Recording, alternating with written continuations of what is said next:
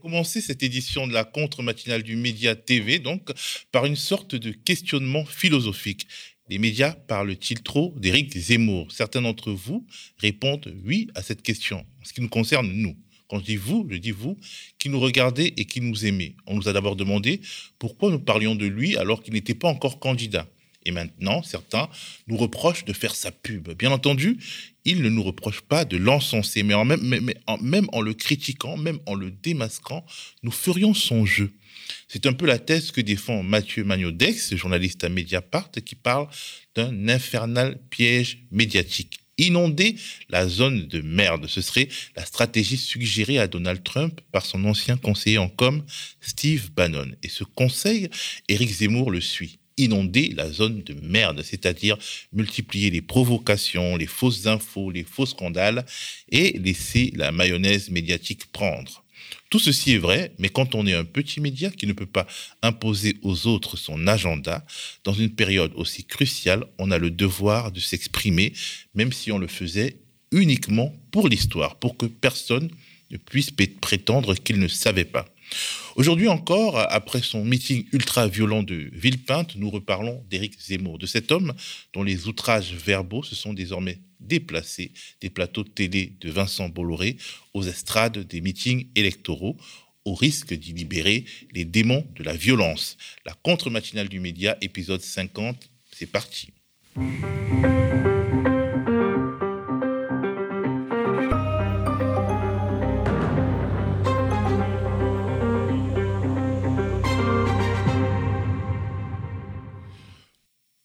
Nous avons décidé de reparler d'Éric Zemmour Parce qu'il y a eu ce déchaînement de violence à Villepinte, ce déchaînement de violence contre des contre-manifestants Les contre-manifestants, ça existe depuis des décennies dans les grands rassemblements de ce type. Ils font leur agite propre, les organisateurs les interrompent, le service de sécurité les fait sortir manu militari ou avec doigté, mais on ne leur jette pas de chaises sur le visage, on ne les roule pas de coups de poing, on ne les tabasse pas au point de les laisser ensanglanter.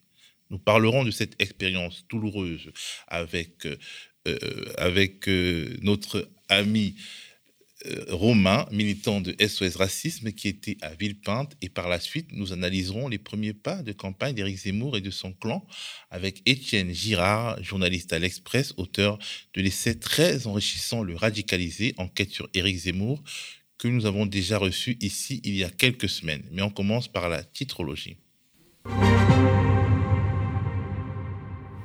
Angoisse sanitaire à la une des quotidiens Libération et La Croix. Covid et enfants, ça nous pend au nez, écrit Libé. Vaccination, fête de fin d'année, vacances scolaires. Libé promet de décortiquer les conséquences de la hausse abrupte du taux d'incidence chez les plus jeunes. Le renforcement des normes sanitaires à l'école primaire a été annoncé par le gouvernement, mais les syndicats enseignants sont mécontents. Encore une fois, rien n'a été anticipé à l'école, déplore une responsable du NUIP FSU, dont Libération, autre journal, autre maladie, en tout cas maladie probable, maladie euh, dont on se doute, maladie quasiment prouvée. Recherche sur le prion, attention, danger, titre le quotidien catholique. Le décès de deux personnes travaillant sur le prion, une protéine pathogène inquiète dans les laboratoires, écrit La Croix, qui raconte l'histoire d'une jeune retraitée d'un laboratoire de haute sécurité de l'École nationale vétérinaire de Toulouse, qui est morte le mois dernier de la maladie de Creutzfeldt-Jacob, comme une jeune assistante ingénieure de 33 ans, qui était décédée en 2019 après s'être coupée en 2010 en manipulant des prions infectieux. Conséquence de tout ça, la sécurité des laboratoires français mise en cause nous explique la croix. Un guide des bonnes pratiques sera présenté ce mardi au ministère de l'Enseignement supérieur et de la Recherche. Valérie Pécresse couronnée candidate des Républicains pour la prochaine élection présidentielle et à la une du Monde et du Figaro. Présidentielle, les deux fronts de Valérie Pécresse écrit Le Monde. Pourquoi deux fronts? Parce qu'elle est tiraillée entre l'option rassurer les électeurs d'Éric Ciotti, c'est-à-dire ceux qui sont franchement marqués à la droite extrême, pour ne pas dire à l'extrême droite, et pourraient être tentés par le vote Éric Zemmour, et l'option amadouer les centristes euh, qui pourraient être tentés par Emmanuel Macron. Et le Figaro une bonne nouvelle pour la candidate de son bord politique. Selon un sondage IFOP officiel, fiducial, elle bondirait de 7 points au premier tour et passerait à 17% d'intention de vote après cette primaire LR. Conclusion du Figaro. Valérie Pécresse s'invite dans la bataille du second tour. La politique allemande occupe aussi les unes des journaux, un espace assez important à la une du Figaro qui indique qu'Angela Merkel s'en va au fait de sa popularité après 16 années de pouvoir. Et la grande une de l'humanité qui s'en prend au nouveau chancelier Olaf Scholz qui aurait berné la gauche. Le social-démocrate qui a construit une coalition avec les écolos et les libéraux tracerait une ligne austéritaire et atlantiste selon l'UMA. Désormais, le moment de la minute citoyenne. Nous allons joindre par téléphone notre socio, Dominique, qui nous appelle depuis l'Ardèche. Bonjour Dominique. Salut Théo, je t'entends. Alors, quels titres de la presse ont retenu ton attention aujourd'hui? Alors, ce qui est étonnant, c'est que ben, j'avais euh, vu les titres de presse, mais je ne savais pas euh, comment la canton matinale de ce matin allait euh, traiter les sujets. Et spontanément, c'est vrai que j'avais envie de parler de Zemmour. Voilà. Donc, on se rejoint, je crois, avec quelques préoccupations citoyennes sur le terrain. ça me préoccupe beaucoup, cette violence des bandes et des milices fascistes qui s'expriment en ce moment. Euh, il y a quelques jours, à l'occasion de la journée internationale de lutte contre les violences faites aux femmes, j'ai eu écho de deux agressions fascistes pas bien loin de chez nous contre des féministes mobilisées ce jour-là, à Valence et à Nice. Ces deux agressions, elles résonnent fort pour les femmes et elles sont le signe de la haine que ce courant a pour elles de façon très très très profonde et ancrée. Et voilà que dimanche, on constate que, en gros, les mêmes personnages se retrouvent à servir de claque et puis de garde-chiourme à notre zorglube national, et ça balance des coups de poing à une femme, et ça tabasse des militants, euh, dont vous l'avez dit, euh, vous allez sûrement le développer tout à l'heure, euh, qui étaient là simplement arborant leurs opinions sur des t-shirts. Et puis ça exclut des, journalistes aussi du suivi de l'événement donc des femmes, des citoyens opposés au racisme et des journalistes. Euh, ça commence à faire une liste inquiétante euh, pour moi. Euh, je trouve que c'est très très préoccupant parce que nous rentrons en voilà nous sommes même en campagne électorale, moment où est censé s'exercer la démocratie, où les gens sont censés pouvoir discuter librement, et je crains que la double menace de de mesures liberticides sous couvert d'urgence sanitaire et les menaces fascistes sur le terrain, sur les militants qui vont coller, sur les militants qui vont faire des réunions politiques, etc., que tout ça euh, bah, soit de très mauvais augure pour la démocratie dans cette campagne. Voilà. Et puis alors j'étais aussi assez surprise, alors à moins que je n'ai pas toutes les informations, mais je n'ai pas entendu dire que les journalistes présents dans ce meeting se soient précipités pour sortir euh, suite à l'expulsion de leurs confrères. Et là, je trouve ça absolument lamentable si c'est vraiment le cas, si les gens, les, professionnels euh, du journalisme ne sont pas sortis, j'estime qu'ils ne méritent plus leur, euh, voilà, leur qualificatif de journaliste. Voilà pour moi. En général, il y a quand même un peu de chaos dans ce genre de manifestation et c'est pas évident de comprendre euh, au moment où ça se passe, ce qui se passe, puisque c'est quand même des espaces assez grands. Je pense que beaucoup d'entre eux se sont rendus compte de ce qui s'est passé avec euh, les journalistes de quotidien et de à l'air libre de Mediapart après, euh, bah, après la cérémonie. Hein. Oui, je comprends. C'est possible qu'effectivement, il y ait. D'ailleurs, en plus, vu la façon dont la presse l'a relaté, c'est des fois très confus également. Hein. Merci beaucoup, Dominique. Et tous nos bonjours à tous les Ardéchois. D'accord. Je vais maintenant recevoir Romain. Romain est un jeune militant de SOS Racisme. Il était un des contre-manifestants euh, au meeting de Zemmour de ce week-end. Ces contre-manifestants pacifiques, proprement lynchés par des nervis, des mouvances allant jusqu'au néo-nazis. Mais avant tout, regardons un petit magnéto.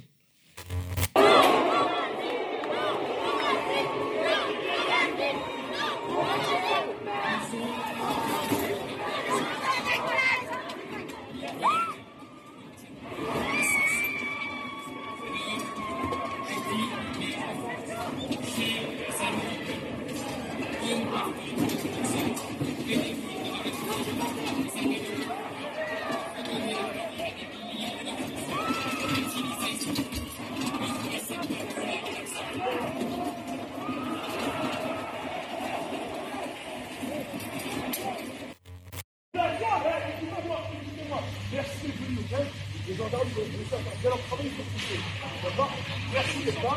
En plus, ça va vous allez faire bien. Les. Merci d'être là. N'hésitez pas, sinon passer une bonne soirée. N'hésitez pas.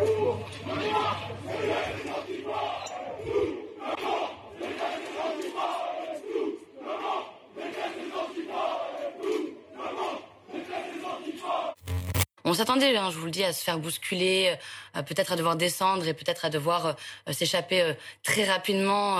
ça, on l'avait anticipé. Mais on n'avait pas anticipé de se retrouver au sol, en sang, à pas savoir faire comment pour... oui, à pas savoir comment faire pour sortir de cette foule, en fait?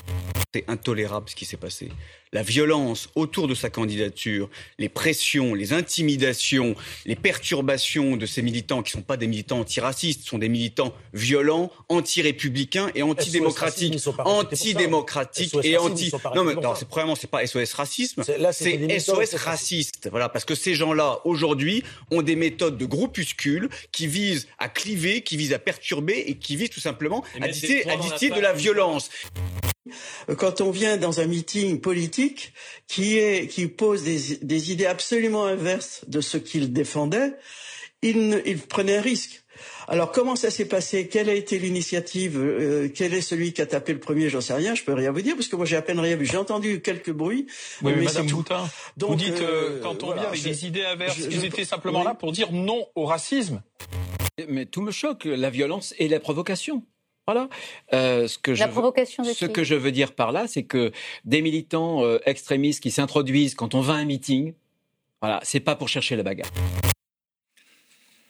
Je suis à présent sur le plateau avec Romain, Romain qui a eu le courage de venir témoigner à la rédaction du média alors qu'il est encore sous le choc et était donc un des, euh, des militants de SOS Racisme qui sont allés contre-manifester au meeting de Villepinte d'Éric Zemmour et en fait on a vu ce qu'on a vu. Comment tu vas Romain? Euh, ça, va, encore un petit peu sous le choc. Euh, je vous cache pas qu'en fait, on réalise pas vraiment. Euh, encore, on n'a pas eu le temps, nous, de, de se retrouver entre nous, d'en discuter vraiment. Mais pour l'instant, je pense qu'on on tient le coup, je dirais. En tout cas, les hématomes sont encore apparents sur la bouche, sur une partie du visage. Oui, oui. Alors, est-ce que tu peux nous raconter ce qui s'est passé lors de ce meeting de Villepinte, ce que tu as vu et ce que tu as entendu? Parce que nous, on voit des images, mais on n'a pas été euh, les cibles de cette violence. Euh, qu'est-ce qui s'est passé là-bas? Alors, euh, ce qui s'est passé, c'est que nous, on avait prévu de faire un, happening pour rappeler quand même que Éric Zemmour n'est pas un candidat comme les autres, qu'il tient des discours qui sont dangereux. Et donc, nous avions prévu d'intervenir et on, on s'était placé au, dans le fond de la salle, parce que l'objectif, c'était pas non plus de perturber plus que ça le, le meeting. Donc on était dans le fond de la salle euh, et euh, l'objectif, c'était vraiment de monter sur nos chaises avec euh, les t-shirts avec lesquels on écrivait non au racisme et on scandait non au racisme. je suppose que vous aviez des vêtements et que vous avez enlevé ces vêtements. Hmm. C'est ça, donc on a retiré nos vestes et on, on, est monté sur nos chaises, on tournait le dos à la scène parce que c'est aussi symbolique de dire que on, lui tourne le dos et on ne veut pas euh, avoir à, faire à, cet individu. Et euh, extrêmement rapidement, en fait, euh, on s'est jeté sur nous. Il y a eu un déferlement de, haine et de violence. On, a été littéralement lynchés, en fait. On s'est fait passer à tabac. Et, ça se passe comment euh, Il y a une sorte de, personne qui donne un mot d'ordre, qui lance des cris. Comment, comment euh, ça, ça fond sur vous, en fait? J'ai du mal à déterminer, je vous cache pas. On était un petit peu. Euh, en fait, on, s'est pris des coups de tous les côtés. Donc ça vient vraiment comme une vague, en fait. enfin, plusieurs vagues même qui déferlent. c'est assez incessant. Et donc je sais pas qui a pris en premier euh, d'entre nous, mais euh, voilà, c'est parti vraiment de, tous les côtés. Alors, euh, on peut se demander pourquoi avoir pris le risque de se jeter dans la, gueule du loup. Est-ce que, vous est -ce que vous imaginiez une telle furie? On, était préparé à recevoir des coups. on savait que ça pouvait être mal pris mais pas de cette ampleur-là. On était quand même placé euh, pas loin des caméras et euh, on, pensait que ça nous protégerait aussi indirectement, de se dire que euh, les caméras étaient braquées quand même sur nous et que la haine ne pourrait pas se déchaîner comme ça aux yeux de tous. Dans de telles proportions. C'est ça. Alors, on a regardé un petit magnéto. Comment tu vis de là où tu es les différentes manœuvre langagière de relativisation de ce qui vous est arrivé. Ils l'ont bien cherché. Alors, en fait, euh, quand même, c'était provocateur. Comment, comment tu vis ça Que le spectre politique, une partie du spectre politique en tout cas, refuse de condamner franchement ce qui est arrivé, sachant que des contre-manifestants, ça existe depuis des décennies et des décennies euh, dans toutes les manifs. Ouais, effectivement. Et puis je trouve ça assez insultant, en fait, de, de, nous qualifier de provocateurs, alors que le seul message qu'on portait, c'était de dire non au racisme. En fait, je ne comprends pas dans quelle mesure on, est des provocateurs. je m'interroge quand même. De dire, quand même ça peut être vu comme ça, mais en vérité, euh, c'était un message qu'on a fait passer. Dire euh, non au racisme, euh, je vois pas qui ça insulte, à part peut-être des gens qui se sentent touchés personnellement et qui revendiquent le droit d'être raciste, mais autrement, c'est un message républicain de dire on, est contre le racisme et donc je sais pas trop. Quel, quel, est le rôle que les policiers ont joué? Est-ce qu'ils ont été franchement à vos côtés? Est-ce que euh, certains d'entre eux ont pactisé avec les gros bras d'Éric Zemmour? Est-ce que euh, il y a eu des, des, indices? Euh, Je pourrais pas trop vous dire parce que donc on a été passé à tabac par euh, un certain nombre de militants. après, on a été exfiltré par le service d'ordre. Et euh, on a ensuite été euh, remis euh, aux policiers. moi, j'étais complètement sonné. je ne savais pas trop où j'étais. Le service d'ordre qui nous a exfiltrés. Et après, pour certains d'entre nous, on a été pris en charge par la protection civile et les pompiers. Alors, est-ce que tu as vu ces images donc où on voit le service d'ordre justement qui félicite euh, les zouaves, c'est-à-dire euh, les milices néo-nazis euh, qui peut-être, en tout cas, sont sans aucun doute au nombre de ceux qui ont tabassé Oui, oui, je les ai vus, je les trouve extrêmement violentes, symboliquement, hein, j'entends, parce que en fait, le, service d'ordre est quand même là pour maintenir l'ordre et là, il encourage en fait la violence purement et simplement et le désordre aussi. Alors, euh, euh, certains de vos camarades sont allés en garde à vue, on m'a dit. Euh, oui, effectivement. donc, en fait, alors, j'ai pas, j'ai pas tout suivi pour être honnête, mais ils ont été, ils ont été remis aux policiers par, par le service d'ordre qui les a désignés comme étant à l'origine des violences. Et donc, ils ont été placés en garde à vue. Et euh, voilà, en fait, c'est euh, bah, des dénonciations calomnieuses en vérité. Et euh, c'est pour ça qu'ils ont été relâchés rapidement quand les, vidéos sont sorties parce que c'était clairement évident qu'ils ils, n'ont pas pratiqué les, moindres violences. Justement, tu m'as dit avant qu'on prenne l'antenne en direct que aujourd'hui même tu allais porter plainte euh, parce que justement, en réalité, la violence était du côté euh, des, euh, disons, disons, des, des nervis d'Éric Zemmour. Est-ce que tu as confiance, disons, dans la justice de ton pays pour pour ben, les retrouver et les arrêter? De toute façon, c'est pas difficile de les retrouver, on les voit sur les vidéos. Oui, j'ai confiance. J'ai pas de raison de, douter que, que, la justice fera son travail. Après, j'espère que voilà, ils seront euh, condamnés euh, à la hauteur des, des actes qu'ils ont commis. Alors, c'est pas très tellement dans le logiciel de, euh, de SOS Racisme de, de faire euh, ce type d'action, euh, en tout cas dans, ce type de contexte quand même. Ces dernières années, en tout cas, SOS Racisme a l'air d'être un peu plus institutionnalisé? Est-ce que euh, c'est une mutation à laquelle on assiste avec vous qui allez quand même... Finalement, il y a eu quelques... sur les réseaux sociaux, certains antifas ont été un peu charriés en disant, ben voilà, les antifas, ils gueulent, mais SOS Racisme était sur le terrain courageusement? Est-ce que c'est c'est un changement de, tactique euh, Qu'est-ce qui se passe? Est-ce un changement de tactique? Je ne sais pas. Après, euh, il faut savoir qu'on était euh, pas mal de jeunes militants, donc peut-être qu'on apporte aussi une nouveauté ou un vent de fraîcheur, mais il faut aussi avoir en tête que l'époque qu'on vit, elle est grave. Et le fascisme rampe et c'est en fait impossible de laisser passer ça. Donc pour nous, on ne pouvait pas ne rien faire il, était nécessaire qu'on soit là et qu'on montre que euh, véritablement, il y a un danger. Et on ne peut pas faire comme si de rien n'était.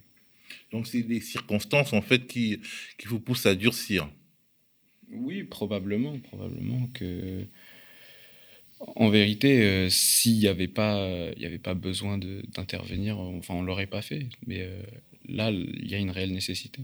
Et qu'est-ce qu'ils ont dit les anciens euh, Parce que je suppose que vous avez demandé conseil ou que vous, en avez parlé à, la direction de SOS Racisme. Ils vous ont laissé y aller. Ils étaient euh, inquiets. Qu'est-ce qui s'est passé en fait en interne La décision de partir euh, à cette manifestation, à ce meeting, est-ce qu'elle a été largement l'objet d'un large consensus? Bah, pour être honnête, le matin même, on, a fait un briefing pour essayer de déterminer le meilleur moment d'intervenir, le meilleur moment euh, d'agir. Et euh, on a eu aussi cette, euh, on a eu des discussions, on a hésité à y aller, on se disait qu'on n'était peut-être pas assez préparé. Et effectivement, certains anciens nous ont indiqué que nous allons potentiellement faire face à de la, une un déchaînement de violence considérable. Donc nous étions conscients des risques quand même. Mais euh, on, a eu cette naïveté vraiment de penser que parce que les caméras étaient, euh, étaient là et qu'il y avait euh, autant de journalistes accrédités, ils n'oseraient pas déchaîner autant de violence. Certains journalistes accrédités ont, ont été malmenés en plus. alors, à SOS Racisme, donc je disais, vous aviez, vous avez une culture politique un peu moins frontale que les, les antifas, hein. les fameux antifas dont on parle beaucoup et que certains politiciens comme Eric Ciotti voudraient interdire comme c'était une organisation spécifique. Est-ce que euh, ça pourrait changer demain? Est-ce que euh, vous pourriez euh, justement être plus amené à être plus frontaux? Je pourrais pas vous parler au nom de l'association entièrement. Moi, je suis, je suis militant. Après, nous, en tant que membres du groupe qui est intervenu, disons que ce qui s'est passé dimanche soir, ça nous a vraiment encouragé dans notre militantisme euh, et euh, on est plus déterminé que jamais. Une chose est sûre, c'est que vous avez fait preuve euh, d'un certain courage, d'un courage certain. Est-ce que c'est ce qui vous remonte des commentaires et des gens qui vous appellent? Oui, beaucoup. On salue ça. Alors, est-ce qu'on a été courageux? Je ne sais pas. Peut-être un petit peu inconscient aussi. mais s'il fallait le refaire, on le referait parce que véritablement, il y a un danger du fascisme et on ne peut pas laisser passer ça. Merci Romain d'avoir euh, été avec nous pour nous raconter euh, ce qui euh, vous est arrivé, tous nos encouragements, toutes nos amitiés aux, autres membres du groupe. Et voilà, on va suivre la plainte que vous avez faite, on va observer le comportement du gouvernement et de l'État qui a donné l'impression à certains observateurs à Villepin de marcher main dans la main avec euh, et le groupe euh, de protection officielle et la sécurité officielle et euh, les, les miliciens officieux que tout le monde voyait parce qu'en fait il était difficile de ne pas les voir. Merci beaucoup Romain. Je vais maintenant appeler sur le plateau le journaliste Étienne Girard, auteur d'un essai riche et bien documenté dont le titre est Le radicalisé, enquête sur Éric Zemmour. Nous l'avions reçu ici quand Éric Zemmour n'était encore qu'un non-candidat, qu'un candidat putatif, et nous le recevons à nouveau pour décrypter avec lui les premiers pas de ce candidat euh, qui s'est déclaré à la faveur d'un meeting où ses nervis, je le disais, ont fait assaut de violence et où lui-même a été agressé euh, par une personne qui était là une euh, agression qui, euh, selon euh, lui-même, lui, vaudrait neuf jours d'ITT. Le candidat d'extrême droite ressemblera-t-il très pour trait au polémiste d'extrême droite qui a fait carrière sur les provocations racistes et sexistes? Son programme n'est-il au fond qu'un néolibéralisme qui se sert des passions mauvaises d'une partie du peuple? A-t-il une équipe autour de lui qui peut l'aider à ne pas exploser en plein vol? De tout ça, on parlera avec Étienne, mais regardons d'abord un petit magnéto. Nous savons que la France s'est terriblement appauvrie ces dernières années. nous ressentons les difficultés de tant de Français à boucler leur fin de mois. Nous comprenons le mal qu'ont les chefs d'entreprise au milieu des impôts, des taxes, des lois, des règlements. Nous souffrons du déclin de notre puissance dans le monde. Je veux répondre à toutes ces craintes pour que nos salariés cessent de s'appauvrir. Je veux que le salaire net soit plus élevé. Il n'est pas normal d'avoir un tel écart entre le salaire net et le salaire brut. Il n'est pas normal.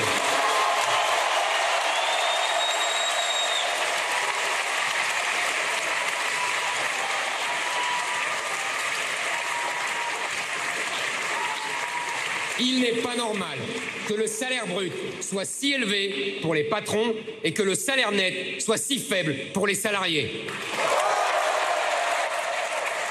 Je veux redonner du pouvoir d'achat aux salariés les plus modestes. Je réduirai donc les cotisations qu'ils payent afin de rendre chaque année un 13e mois aux salariés touchant le SMIC. La réussite des pays asiatiques qui nous ont imités, culture classique, études scientifiques, valorisation des savoir-faire manuels, transmission des savoirs et culte du mérite et de l'excellence.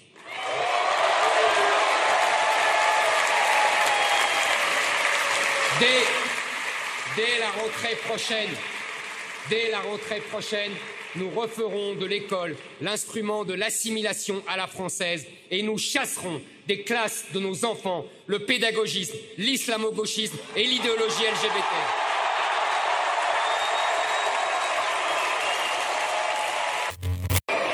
Il doit n'être rien d'autre que ce que la France attend depuis un, depuis un demi-siècle, l'homme de la nation.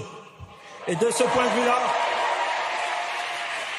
point de vue-là, il n'est pas assez d'être président de la République, et surtout pas Jupiter. Il doit être roi de France.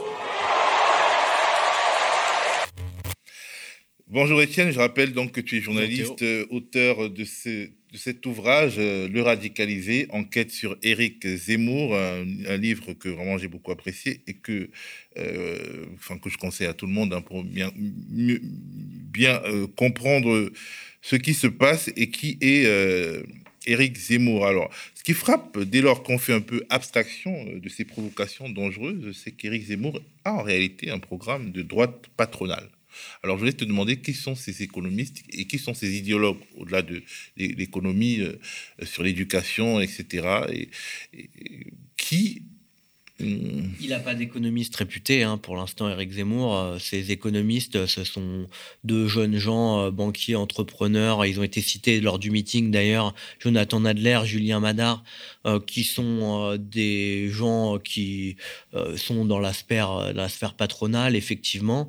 Donc c'est une droite néolibérale classique. Moi, ce qui m'a frappé au meeting, c'est qu'il essaye de jouer sur deux tableaux, en réalité. Aussi, à la fois parler à ces gilets jaunes. Euh, on voit très bien que c'est le sens de sa proposition sur euh, le salaire brut et le salaire net, sur la baisse des, des cotisations.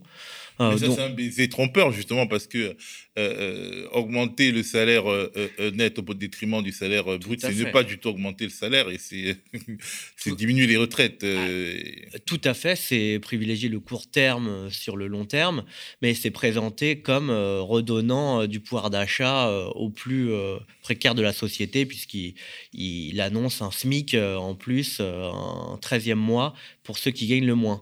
Et puis, effectivement, il y a des clins d'œil, il y a un programme qui, en réalité, dans sa structure globale, est vraiment calibré pour euh, une droite conservatrice tout à fait classique. On est sur du fionisme euh, absolument chimiquement pur.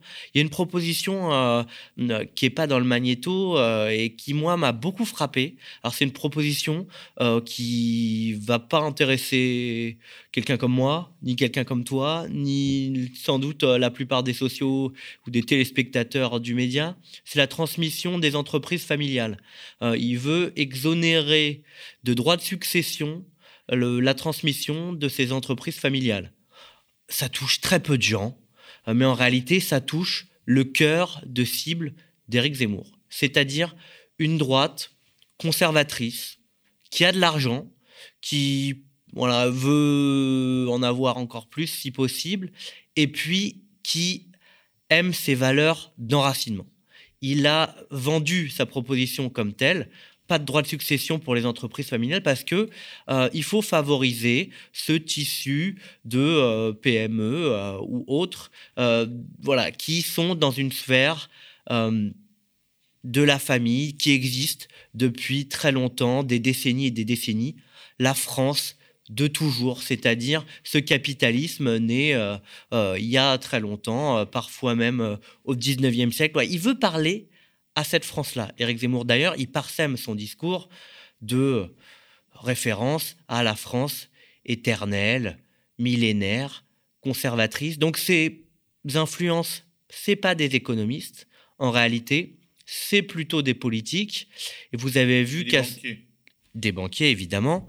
Euh, vous avez vu qu'à son meeting, en fait, les seules figures, euh, alors un tout petit peu connues du grand public et encore assez peu, c'était les amis de Christine Boutin, Jean-Frédéric Poisson, euh, par exemple, qui est son successeur à la tête de, son parti, et puis le mouvement qui a succédé à Sens commun, qui était ce mouvement adossé à la manif pour tous et qui, dont le combat unique était de se battre contre le mariage pour tous. Donc, qui a beaucoup aidé euh, euh, Fillon au moment où justement il y a eu des révélations et que sa campagne, euh, sa pré-campagne, en tout cas la campagne, la primaire LR était en difficulté et puis la campagne, sans commun, était aux côtés de François Fillon. Tout à fait, c'est des réseaux précieux en fait parce que alors ça pèse pas 5 ou 6 à une élection, hein, faut pas exagérer, mais là où c'est intéressant pour un candidat, c'est que c'est des militants très très actifs, très très motivés très très ancrés et sur le terrain, on les verra parce que ils feront les marchés, ils feront les boîtes aux lettres, ils font les meetings. Donc c'est un c'est un signe pas si anecdotique que ça, pas si euh, illusoire euh, que ça de voir que ces gens-là dès le premier jour, dès la déclaration de candidature, ils ont été convaincus par sa vidéo, ça leur parle, euh, ces idées d'enracinement, de nostalgie d'une France d'antan, euh, de se battre euh, contre un ennemi intérieur qui défigurerait la France. Ça leur parle énormément. Ils sont là et ils influencent Eric Zemmour parce que son programme, qu'il soit économique ou sociétal, bah, il est fortement matiné en réalité de ce conservatisme aux valeurs catholiques. Bah, alors, mais ce qui m'a frappé quand même, c'est que quand il parle de, de, de, lutter contre euh, l'islamo-gauchisme, mmh. et, euh, à l'école, on a l'impression d'entendre en réalité Jean-Michel Blanquer euh, qui parle du wokisme, etc. Et, finalement, on se dit que c'est les, hommes politiques propres sur eux qui finalement légitiment des idées qu'il va récupérer et qu'il va, disons, défendre avec plus de, plus de force qu'eux. Parce que Blanquer, il parle aussi de lutter contre le pédagogisme, l'islamo-gauchisme, le wokisme à l'école alors à un niveau, à une d'intensité euh, qui n'a quand même rien à voir. Là, on était, j'avais l'impression de lire un dossier du Figaro Magazine ou de Valeurs Actuelles. C'est les lunes habituelles de cette droite ultra conservatrice sur une école qui serait en main des, des gauchistes, euh, des antiracistes, et donc euh, qui serait plus l'école d'antan. Ça marche toujours très bien. En réalité, politiquement, quand il tient un discours comme tel, euh, il prend très peu de risques parce que ça rassemble énormément euh, à droite hein, dans les dans l'électorat qu'il vise ce type de ce type de discours.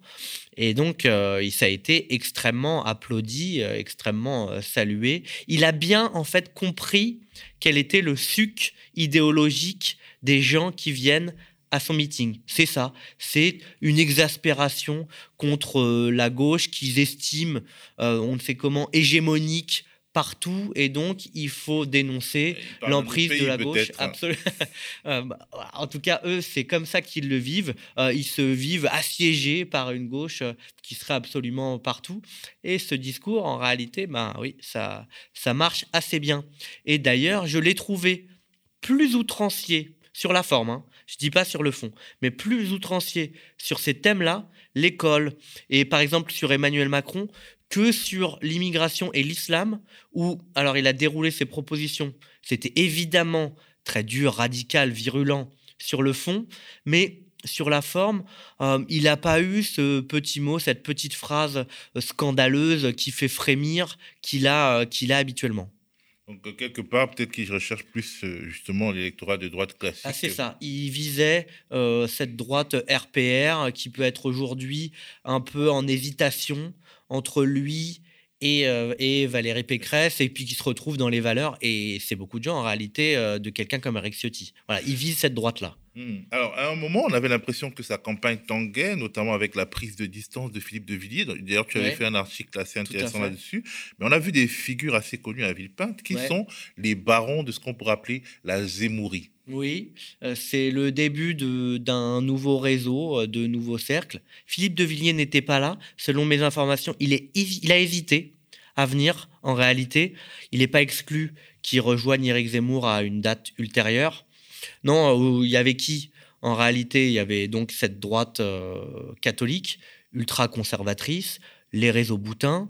Il y avait des personnalités euh, comme Paul-Marie Couteau qui gravitent au sein de la droite qu'on appelle hors les murs depuis des années, euh, c'est-à-dire dans des réseaux entre la droite parlementaire classique et l'extrême droite, puisqu'il a été la plume de Marine Le Pen.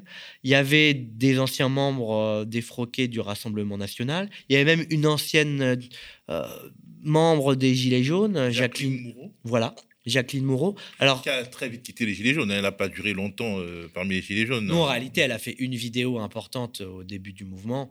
Et puis ensuite, euh, le mouvement a pris son autonomie. Et voilà, personne ne se réclame effectivement de Jacqueline Moreau au sein des Gilets jaunes. Mais enfin, là où c'est intéressant pour Éric Zemmour, c'est qu'elle, elle, elle porte un discours sur la France populaire, euh, sur la France des petits salaires, sur la France précaire, euh, à laquelle euh, Éric Zemmour ne me semble pas forcément répondre dans la globalité de son programme. Il répond mais... de la même manière qu'Emmanuel Macron, c'est-à-dire en gros, on va augmenter votre pouvoir d'achat en baissant tous les droits sociaux et qui sont attachés au, salaire et tout ce qui est différé. En gros, c'est la même, la même chose. Hein. Surtout que le fond de son discours avec Zemmour, ça m'a beaucoup frappé, très critique sur la dépense publique. C'est là où on pourra l'interroger sur la cohérence. C'est que alors il veut défendre les, gilets jaunes et en même temps il a dénoncé un modèle social obèse euh, parce que trop solidaire, parce que trop ouvert au monde, trop euh, ouvert à l'égard euh, des, immigrés, des étrangers. Il veut supprimer euh, l'aide médicale d'État, c'est-à-dire la possibilité pour les étrangers qui n'ont aucun moyen de subsistance d'être soignés gratuitement. Il veut supprimer, ou presque a-t-il dit, le droit d'asile. Bref, on ne peut pas dire que ce soit un programme social. C'est ça qui est assez caricatural, c'est que l'AME, c'est vraiment la mesure cato par excellence, c'est-à-dire porter secours à l'indigent, ne pas fermer la porte à l'étranger, le bon samaritain, etc. Et, et donc, Christine Boutin et Jean-Frédéric Poisson sont avec lui pendant que le pape, lui, est en train d'engueuler les Européens en leur disant euh, Vous êtes odieux avec les migrants. Est-ce que, est-ce que ça, ça va fonctionner? Je veux dire, en dehors d'un petit cercle vraiment euh, euh, de catholiques radicalisés, c'est son truc. Euh. Bah, au sein de ses soutiens, ça va fonctionner. Parce qu'en réalité, ces catholiques-là, ils ont choisi leur camp. C'est très frappant. C'est pas celui du pape, en tout cas. Mais non. Mmh. Mais non. Christine Boutin, j'étais avec elle sur un plateau de télévision il y a quelques jours.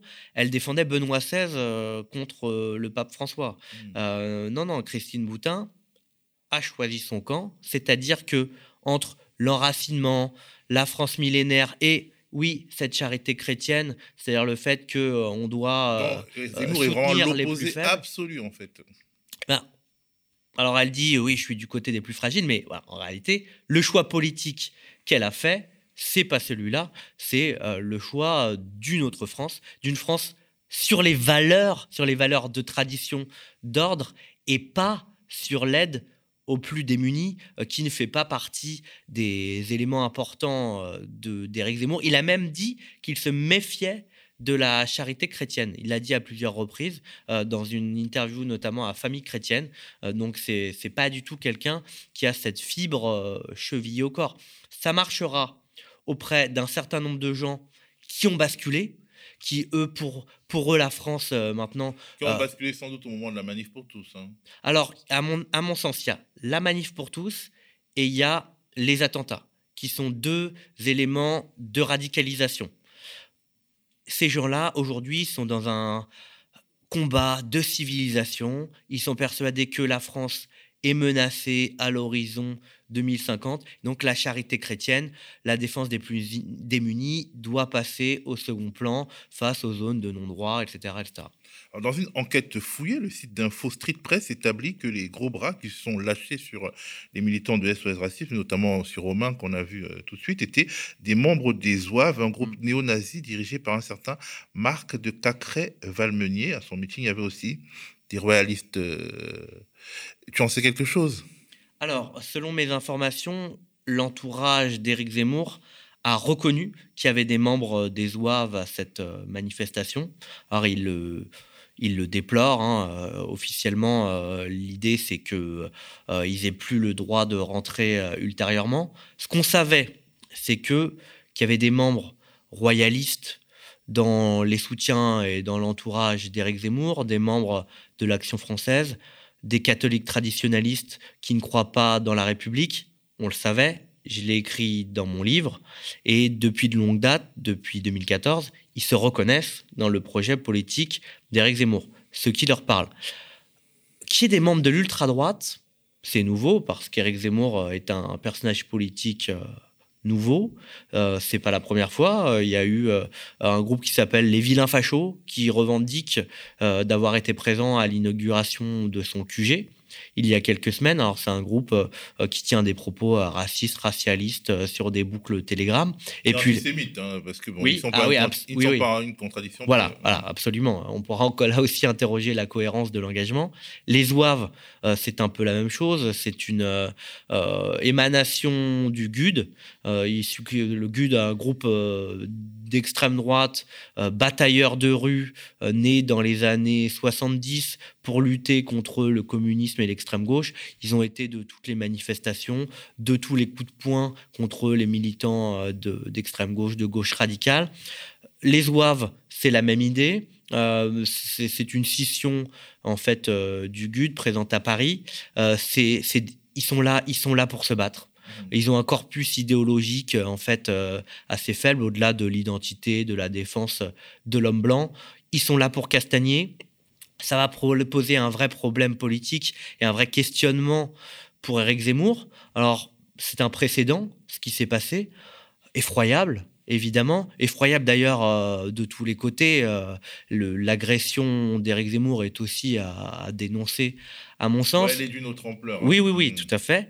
Euh, mais bon, toutes les violences, voilà, à mon sens, sont, sont à dénoncer dans, une, dans un rassemblement politique. Mais enfin, oui, cette, cette ultra-droite présente, elle est intéressée par Eric Zemmour, elle se retrouve dans Eric Zemmour. Alors que va-t-il se passer maintenant? C'est-à-dire que est-ce que Éric Zemmour va prendre les mesures pour que ce ne se ça, ça, ne se reproduise plus jamais que euh, les contre-manifestations, si elles existent, se passent dans le calme, comme on y assiste à chaque fois, c'est-à-dire euh, une exfiltration euh, tranquille de contre-manifestants, ça se produit partout. Ou est-ce que ça va continuer ces, ces rixes, ces prises à partie aussi de journalistes? J'ai été frappé par, le, par ce qui s'est passé à l'égard, par exemple, de mes confrères, nos confrères de quotidien qui ont été pris à partie c'est une, c'est une alerte. Euh... C'est les journalistes de Mediapart d'Alerte Libre même reçu oui. coups, physiquement. Oui, effectivement, euh, c'est ce qui, c'est ce qu'ils ont expliqué sur les réseaux sociaux.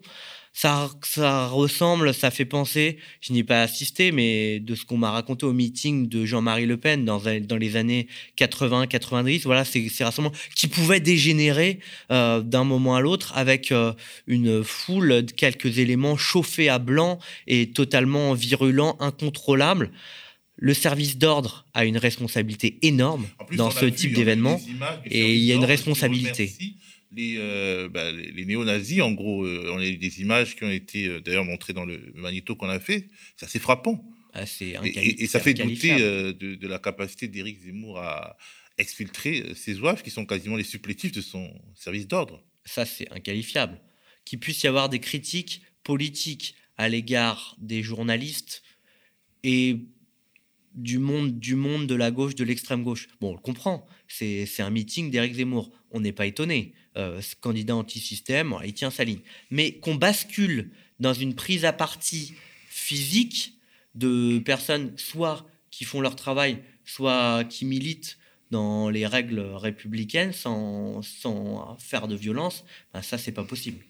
Alors, est-ce que finalement, Éric Zemmour n'est pas capable d'éloigner ces monstres. Parce que globalement, quand tu as l'histoire des vilains fachos, ils sont tous montés au, créneau pour dire non, non, les vilains fachos, on n'en veut pas, au point que les vilains fachos se, sont fâchés, ont sorti quelques éléments qui prouvaient vraiment qu'ils savaient qu'ils étaient à des meetings, avec, des rassemblements avec eux. Et là, maintenant, euh, après les vilains fachos, pif, c'est les oies. Est-ce que finalement, c'est pas un homme seul qui ne peut pas se permettre de, ranger euh, les petits euh, démons dans la, dans la boîte?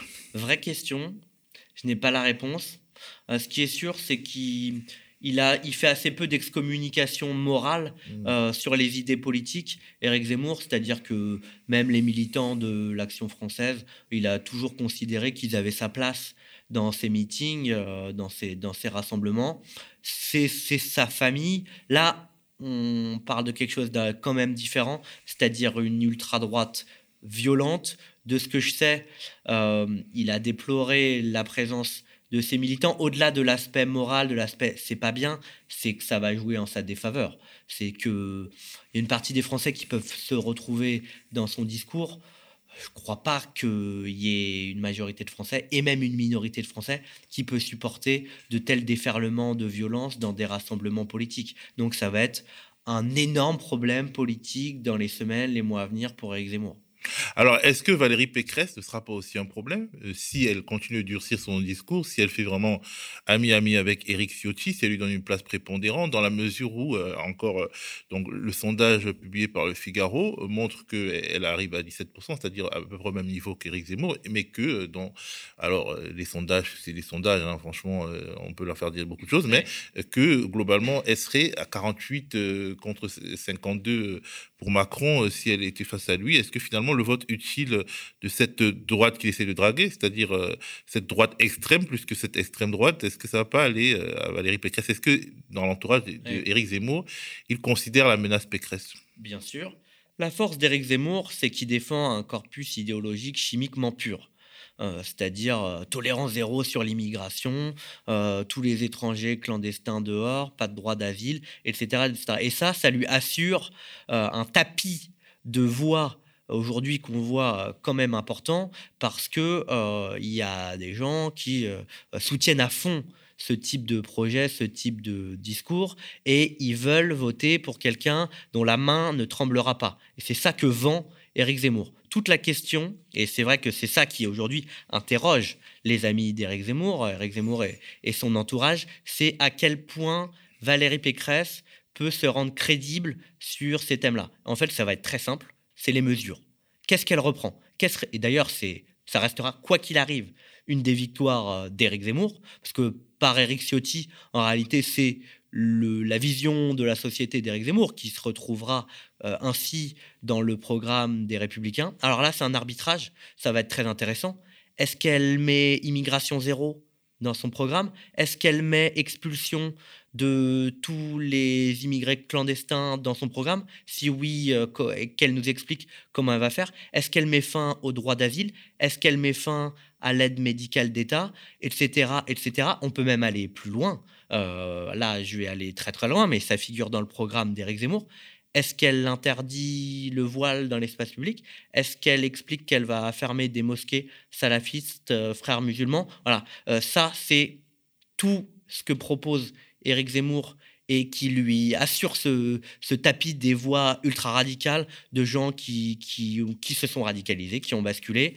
Euh, voilà, il faudra, euh, pour Valérie Pécresse, marier à la fois euh, un électorat, mais c'est ce que tu disais tout à l'heure, euh, plus modéré, droite classique, conservatrice, mais relativement républicaine, et puis ces chauds bouillants qui veulent en découdre. Et en fait, on ne sait pas très bien euh, où le balancier va tomber et euh, quel est le niveau d'exaspération et de radicalisation du peuple de droite. Si la campagne se fait sur des prémices extrêmement droitiers, ben en réalité, peut-être que la position de Valérie Pécresse, ça suffira pas et qu'Éric Zemmour, par sa virulence euh, jamais vue inédite dans le débat français, il va prendre. Et c'est lui qui va, rafler la mise quand même. D'ailleurs, il y a une personne dont on n'a pas du tout parlé, euh, qui se retrouve banalisée, notabilisée, respectabilisée par toute cette séquence, par toute cette campagne, c'est Marine Le Pen. Absolument. Et en tout cas, là, je vais sortir de ma position d'intervieweur pour me dire que quand on entend tout ça, on a vraiment envie qu'il y ait une voix de gauche au second tour, la présidentielle, parce que franchement, Macron, Pécresse, Macron, Zemmour, Zemmour, Pécresse, non. Euh, là, je sors vraiment de ma position pour, pour le dire. Alors, euh, est-ce qu'on a affaire au Donald Trump français? Parce que finalement, c'est un journaliste, euh, et à ses meetings, on agresse les journalistes. Trump était finalement aussi un homme de médias qui a, fait son beurre à la détestation des, des médias. Toutes ces recettes sont trumpiennes. La seule différence d'Éric Zemmour, c'est qu'il n'a pas le plus grand parti du pays derrière lui. Donald Trump, il était assuré, après son investiture, d'être premier ou deuxième de l'élection, ce qui lui permettait d'être euh, euh, très confortable dans, euh, dans sa campagne et de, de, céder à n'importe quelle outrance. De toute façon, il n'allait pas être désinvesti. Mais en dehors de ça, sur le fond et sur la stratégie, tout est trumpien. C'est-à-dire que la dénonciation du système est empruntée à Donald Trump, la dénonciation des journalistes, c'est celle-là. La dénonciation du politiquement correct, c'est celle-là. La dénonciation euh, de l'étranger, de l'immigré, c'est celle-là. Il faut se rappeler que Donald Trump euh, promettait de construire un mur, ce qu'il a fait d'ailleurs euh, entre les États-Unis et le Mexique. Eric Zemmour, lui, il promet d'expulser absolument tous les immigrés clandestins et de mettre fin au droit d'asile. Et puis, l'idée et là où c'est vraiment la grande similitude entre les deux, et où Éric Zemmour copie totalement sur Donald Trump, c'est le retournement des codes électoraux. Pendant des années et des années, et même du côté du Front National, on a dit, pour gagner une campagne, il faut rassembler, il faut fédérer, il faut parler à tous les Français. Éric Zemmour, il dit non, moi je ne parle pas à tous les Français, je parle à mes Français, c'est-à-dire euh, les Français euh, qui sont inquiets de ne plus vivre de la même façon sur la terre de leurs ancêtres. C'est comme ça que c'est dit dans son discours de campagne. Donc une France enracinée. Voilà, c'est ça. Ça, c'est la France Zemmour et qu'il oppose à une France euh, voilà, qui, qui se délite à l'ennemi de l'intérieur, qui est l'étranger qui ne respectent pas les règles et les mœurs euh, françaises, et puis euh, le gauchiste ou euh, le, la le, peuple de gauche et d'extrême gauche dont les valeurs ne correspondent plus aux valeurs nationales, qui sont apatrides, internationalistes et donc qui sont un danger mortel pour la France. Ce, et aussi les Français qui, euh, selon lui, ne ressemblent pas à la France. Oui, bah ça c'est voilà, c'est le, le c'est non pas seulement l'étranger, mais l'immigré. Et cette idée d'une campagne sans empathie, sans vraiment d'humanité, euh, qui basée sur la pureté militante et la virulence, ça c'est typiquement trumpien. Il va soutenir ça jusqu'au bout, c'est-à-dire pas les droits de l'homme, mais euh, une France d'antan, une France, la France des années 60 la France des années 60 et on espère que ce ne sera pas euh, la France des années 30. En tout cas, euh, c'est euh, quand on voit les néo-nazis auprès de lui, on se rend compte en fait de la réalité, de, la menace, de cette menace de destruction, de cette menace vraiment euh, arrivé à un paroxysme, en fait, même qui n'avait même pas été atteint par Jean-Marie Le Pen. Merci Étienne d'être venu nous expliquer tout ça. On rappelle que tu es journaliste à l'Express et auteur de l'essai Le radicalisé, enquête sur Eric Zemmour, sorti aux éditions du Seuil. Voilà, la compte matinale du média, c'est terminé pour aujourd'hui. Partagez si vous avez aimé, mettez des petits pouces bleus, devenez sociaux, faites-nous un don unique ou de préférence mensualisé. Demain sera au tour de ma collègue et camarade Nadia de présenter la contre matinale. Je vous retrouve jeudi et je vous dis Bonne journée.